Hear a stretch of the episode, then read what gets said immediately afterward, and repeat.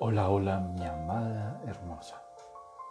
Bienvenida a este tu podcast, Rayuela, una lectura para mi amada. Este podcast se realiza con todo el amor del mundo dedicado a ti. Hoy continuaremos con la lectura de otro nuevo relato del escritor argentino Julio Cortázar. Espero sea de tu gusto te amo, te amo con todo mi corazón. Te amo. Después del almuerzo.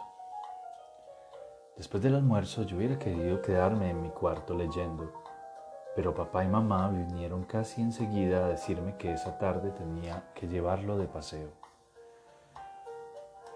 Lo primero que contesté fue que no, que lo llevara otro, que por favor me dejaran estudiar en mi cuarto. Iba a decirles otras cosas, explicarles por qué no me gustaba tener que salir con él, pero papá dio un paso adelante y se puso a mirarme en esa forma que no puedo resistir. Me clava los ojos y yo siento que se me van entrando cada vez más hondo en la cara, hasta que estoy a punto de gritar y tengo que darme vuelta y contestar que sí. Que claro, enseguida. Mamá en esos casos no dice nada y no me mira, pero se queda un poco atrás con las dos manos juntas. Y yo le veo el pelo gris que le cae sobre la frente y tengo que darme vuelta y contestar que sí, que claro, enseguida. Entonces se fueron sin decir nada más y yo empecé a vestirme, con el único consuelo de que iba a estrenar unos zapatos amarillos que brillaban y brillaban. Cuando salí de mi cuarto eran las dos y tía Encarnación dijo que podía ir a buscarlo a la pieza del fondo, donde siempre le gustaba meterse por la tarde. Tía Encarnación debía darse cuenta de que yo estaba desesperado por tener que salir con él, porque me pasó la mano por la cabeza y después se agachó y me dio un beso en la frente. Sentí que me ponía algo en el bolsillo. Para que te compres alguna cosa, me dijo al oído, y no te olvides de darle un poco, es preferible.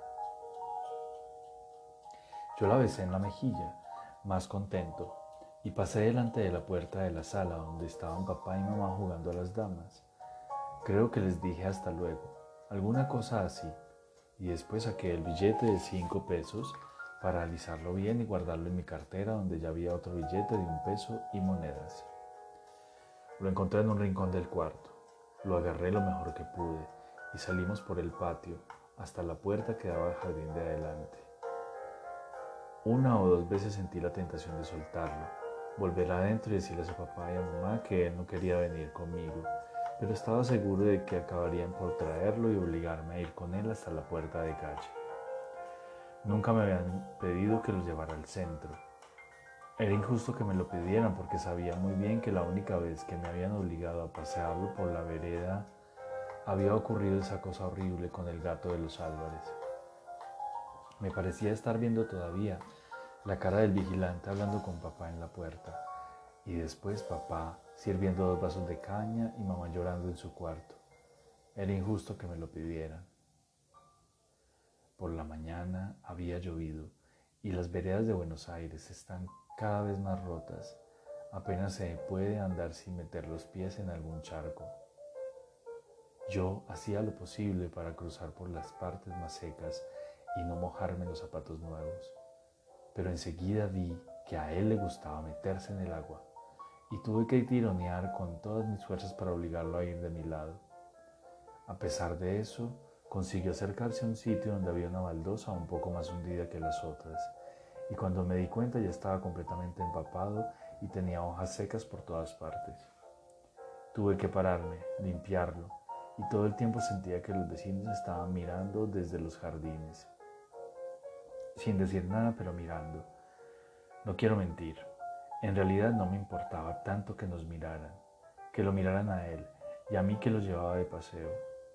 Lo peor era estar ahí parado, con un pañuelo que se iba mojando y llenando de manchas de barro y pedazos de hojas secas, y teniendo que sujetarlo al mismo tiempo para que no volviera a acercarse al charco.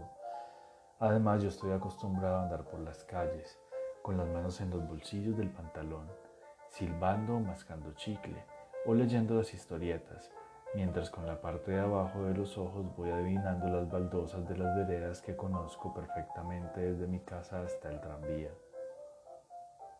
De modo que sé cuándo paso delante de la casa de la tita o cuando voy a llegar a la esquina de Carabobo.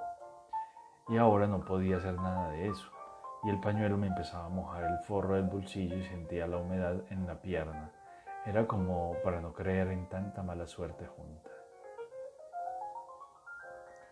A esa hora el tranvía viene bastante vacío y yo rogaba que pudiéramos sentarnos en el mismo asiento, poniéndolo a él del lado de la ventanilla para que molestara menos. No es que se mueva demasiado, pero a la gente le molesta lo mismo y yo comprendo. Por eso me afligí al subir, porque el tranvía estaba casi lleno y no había ningún asiento doble desocupado. El viaje era demasiado largo para quedarnos en la plataforma. El guarda me hubiera mandado que me sentara y lo pusiera en alguna parte, así que lo hice entrar enseguida y lo llevé hasta un asiento del medio, donde una señora ocupaba el lado de la ventanilla. Lo mejor hubiera sido sentarme detrás de él para vigilarlo, pero el tranvía estaba lleno y tuve que seguir adelante y sentarme bastante más lejos. Los pasajeros no se fijaban mucho.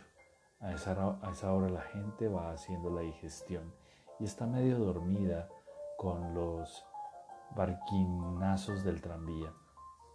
Lo malo fue que el guarda se paró del lado del asiento donde yo lo había instalado, golpeando con una moneda en el fierro de la máquina de los boletos y yo tuve que darme vuelta y hacerle señas para que viniera a cobrarme a mí, mostrándole la plata para que comprendiera que tenía que darme dos boletos. Pero el guarda era uno de esos chinazos que están viendo las cosas y no quieren entender. Dale con la moneda golpeando contra la máquina. Me tuve que levantar y ahora dos o tres pasajeros me miraban. Y al acercarme al otro asiento, dos boletos le dije. Cortó uno, me miró un momento y después me alcanzó el boleto y miró para abajo medio de reojo. Dos por favor, repetí, seguro que todo el tranvía ya estaba enterado. El chinazo cortó el otro boleto y me lo dio. Iba a decirme algo, pero yo le alcancé la plata justa y me volví en dos trancos a mi asiento, sin mirar para atrás. Lo peor era que a cada momento tenía que darme vuelta para ver si seguía quieto en el asiento de atrás. Y con eso iba llamando la atención de algunos pasajeros. Primero decidí que solo me daría vuelta al pasar a cada esquina, pero las cuadras me parecían terriblemente largas y a cada momento tenía miedo de oír alguna exclamación o un grito, como cuando el gato de los árboles. Entonces me puse a contar hasta diez, igual que en las peleas, y eso venía a ser más o menos media cuadra. Al llegar a 10 me daba vuelta disimuladamente, por ejemplo arreglándome el cuello de la camisa o metiendo la mano en el bolsillo del saco. Cualquier cosa que diera la impresión de un tic nervioso o algo así.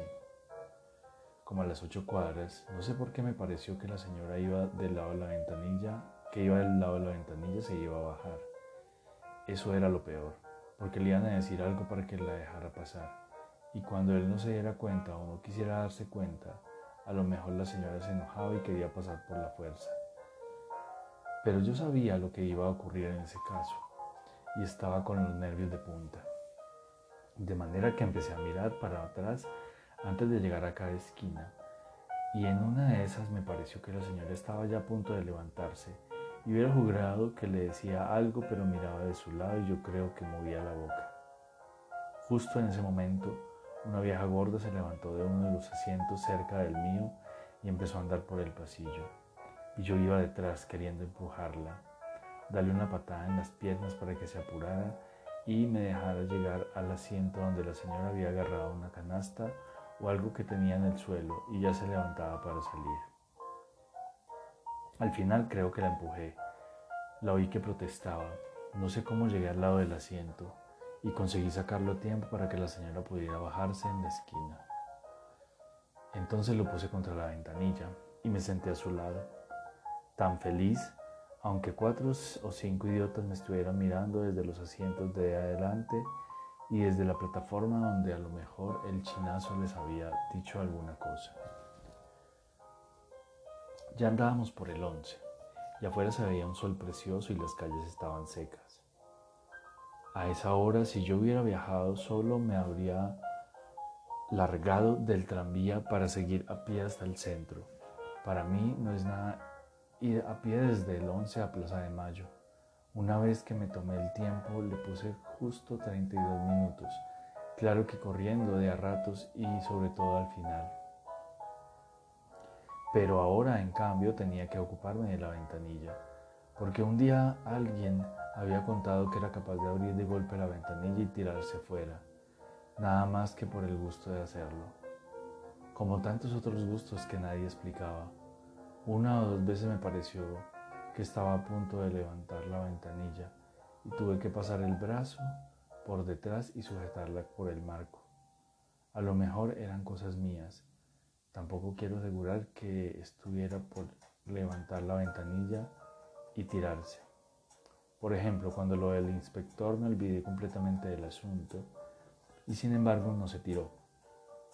El inspector era un tipo alto y flaco que apareció por la plataforma delantera y se puso a marcar los boletos con ese aire amable que tenían algunos inspectores. Cuando llegó a mi asiento le alcancé los dos boletos y él marcó uno. Miró para abajo, después miró el otro boleto, lo fue a marcar y se quedó con el boleto metido en la ranura de la pinza. Y todo el tiempo yo rogaba que lo marcara de una vez y me lo devolviera. Me parecía que la gente del tranvía nos estaba mirando cada vez más. Al final lo marcó encogiéndose de hombros. Me devolvió los, los dos boletos y en la plataforma de atrás oí que alguien soltaba una carcajada. Pero naturalmente no quise darme vuelta. Volví a pasar el brazo y sujeté la ventanilla, haciendo como que no veía más al inspector y a todos los otros en Sarmiento y Libertad, se empezó a bajar la gente. Y cuando llegamos a Florida, ya no había casi nadie. Esperé hasta San Martín y lo hice salir por la plataforma delantera porque no quería pasar al lado del chinazo que a lo mejor me decía alguna cosa. A mí me gusta mucho la Plaza de Mayo. Cuando me hablan del centro pienso enseguida en la Plaza de Mayo. Me gusta por las palomas, por la casa de gobierno y porque trae tantos recuerdos de historia, de las últimas bombas que cayeron cuando hubo revolución y los caudillos que habían dicho que iban a atar sus caballos en la pirámide. Hay maniceros y otros que venden cosas. Enseguida se encuentra un banco vacío y si uno quiere puede seguir un poco más y al rato llega al puerto y ve los barcos y las guinches. Por eso pensé que lo mejor era llevarlo a la Plaza de Mayo. Lejos de los autos y los colectivos. Sentarnos un rato ahí hasta que fuera hora de ir volviendo a casa. Pero cuando bajamos del tranvía y empezamos a andar por San Martín, sentí como un mareo de golpe me daba cuenta de que me había cansado terriblemente, casi una hora de viaje y todo el tiempo teniendo que mirar hacia atrás, hacerme el que no veía que nos estaban mirando, y después el guarda con los boletos y la señora que se iba a bajar y el inspector.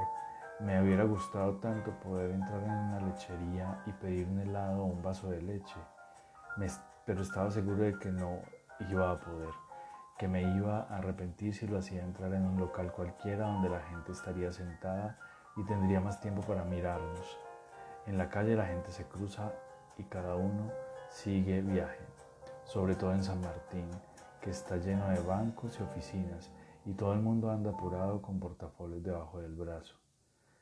Así que seguimos hasta la esquina de Cangallo y entonces íbamos pensando delante de las vidrieras de Peuser que estaban llenas de tinteros y cosas preciosas. Sentí que él no quería, se hacía cada vez más pesado y por más que yo lo tiraba tratando de llamar la atención, casi no podía caminar y al mismo tiempo tuve que pararme delante de él de la última vidriera, haciéndome que miraba los juegos de escritorio repujados en cuero. A lo mejor estaba un poco cansado a lo mejor no era un capricho. Total, estar ahí parados no tenía nada de malo, pero igual no me gustaba porque la gente que pasaba tenía más tiempo para fijarse y dos o tres veces me di cuenta de que alguien le hacía algún comentario a otro o se pegaban con el codo para llamarse la atención. Al final no pude más y lo agarré otra vez, haciéndome el que caminaba con naturalidad, pero cada paso me costaba como en sueños en que uno tiene unos zapatos que pesan toneladas y apenas eh, puede despegarse del suelo. A la larga conseguí que se le pasara el capricho de quedarse ahí parado y seguimos por San Martín hasta la esquina de Plaza de Mayo. Ahora, la cosa en cruzar porque a él no le gusta cruzar una calle. Es capaz de abrir la ventana del tranvía y tirarse pero no le gusta cruzar la calle. Lo malo es que para llegar a la Plaza de Mayo hay que cruzar siempre alguna calle con mucho tráfico. En Cangallo y Bartolomé Mitre no había sido tan difícil, pero ahora yo estaba a punto de renunciar. Me pesaba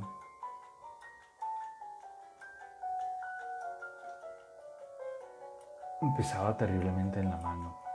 Y dos veces el tráfico se paró y los que estaban a nuestro lado en el cordón de la ventana empezaron a cruzar la calle.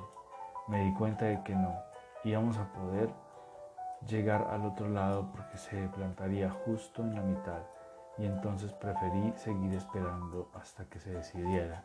Y claro, el del puesto de servicio de la esquina ya estaba mirando cada vez más. Y le decía algo a un pibe de mi edad que hacía muecas y le contestaba, ay, nosotros ahí plantados. En una de esas se iba a acercar al vigilante. Eso era lo peor. Eso era lo peor porque que nos podía suceder, porque los vigilantes son muy buenos y por eso meten la, la pata. Se ponen a hacer preguntas, averiguan si uno anda perdido y de golpe él le puede dar un, de sus caprichos y yo no seré en lo que termina la cosa. Cuanto más pensaba, más me afligía y al final tuve miedo de veras, casi como ganas de vomitar, lo juro. Y en un momento en que paró el tráfico lo agarré bien y cerré los ojos y tiré para adelante doblándome casi en dos. Y cuando estuvimos en la plaza lo solté. Seguí dando unos pasos solo y después volví para atrás y hubiera querido que se muriera, que ya estaba, hubiera muerto o que papá y mamá estuvieran muertos y yo también al fin y al cabo que todos estuvieran muertos y enterrados menos la tía Encarnación. Pero esas cosas se pasan enseguida.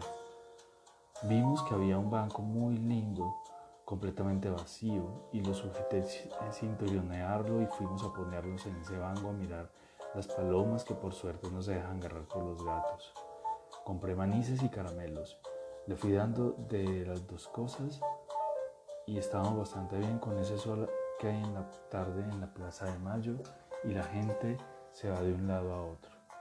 Yo no sé qué momento me vino la idea de abandonarlo aquí ahí. Lo único que me acuerdo es que estaba peleándole a un maíz y pensando al mismo tiempo que si me hacía el que iba a tirarles algo a, las palomas que andaban más lejos sería facilísimo dar la vuelta a la pirámide y perderlo de vista. Me parece que en ese momento no pensaba en volver a casa ni en la cara de papá y mamá, porque si lo hubiera pensado no, no habría hecho esa pavada. Debe ser muy difícil abarcar todo al mismo tiempo como hacen los sabios y los historiadores. Yo pensé solamente que lo podía abandonar ahí y andar solo por el centro con las manos en los bolsillos y comprarme una revista o entrar a tomar un helado.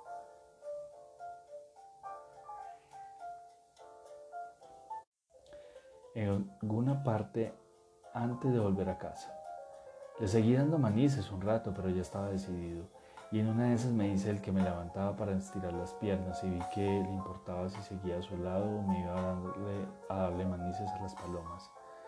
Le empecé a tirar lo que me quedaba y las palomas se andaban por todos lados hasta que se me acabó el maní y se cansaron. Desde la otra punta, desde la otra punta de la plaza apenas se veía el banco. Fue una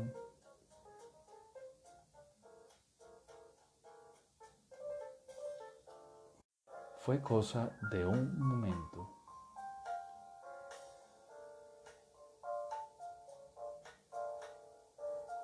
Fue cosa de un momento cruzar a la Casa Rosada donde siempre hay dos granaderos de guardia y por el costado me largué hasta el Paseo Colón, esa calle donde mamá dice que no deben ir los niños solos. Ya por costumbre me daba vuelta a cada momento, pero era imposible que me siguiera. Lo más que podría estar haciendo sería revolcarse alrededor del banco hasta que se acercara alguna señora de beneficencia o algún vigilante. El. No me acuerdo muy bien de lo que pasó en ese rato. Es que yo andaba por Paseo Colón, que es una avenida como cualquier otra. Es una de esas... Yo, en una de esas yo estaba sentado en una vidriera y bajaba de una, de una casa de importaciones y exportaciones. Y entonces me empezó a doler el estómago. No como, no como cuando uno tiene que ir enseguida al baño, era más arriba.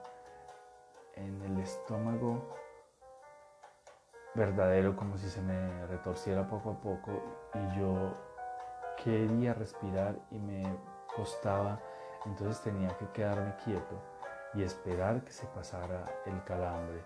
Y delante de mí se veía como una mancha verde y puntitos que bailaban a la cara y la cara del papá. Al final era solamente la cara de papá porque yo había cerrado los ojos, me parece, y en medio de la mancha verde estaba la cara de papá. Al rato pude respirar mejor y unos muchachos me miraron un momento y uno le dijo al otro que yo estaba descompuesto, pero yo moví la cabeza y me tiré cabeza y dije que no era nada, que siempre me daban calambres pero se me pasaban enseguida. Uno dijo que si yo quería que fuera a buscar un vaso de agua y el otro me aconsejó que me, secara la frente porque estaba sudando. Yo sonreí y dije que ya estaba bien y me puse a caminar para que se fueran y me dejaran solo. Era cierto que estaba sudando porque me caía el agua por las orejas, por las cejas y la boca salada me entró en un ojo y entonces saqué el pañuelo y me lo pasé por la casa, por la cara y sentí un arañazo en el, en el labio y cuando miré era una hoja seca pegada en el pañuelo que me había arañado la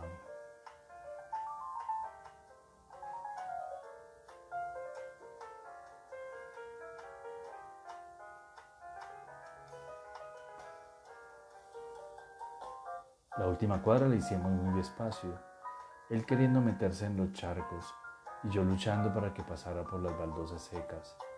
Pero no me importaba, no me importaba nada. Pensaba todo el tiempo, lo abandoné. Y lo miraba y pensaba, lo abandoné. Y aunque no me había olvidado del paseo Colón, me sentía también casi orgulloso. A lo mejor otra vez. No era fácil, pero a lo mejor quién sabe con qué ojos me mirarían papá y mamá cuando me vieran llegar con el de la mano. Claro que estarían contentos de que yo lo hubiera llevado a pasear al centro. Los padres siempre están contentos de esas cosas, pero no sé por qué en ese momento me me daba por pensar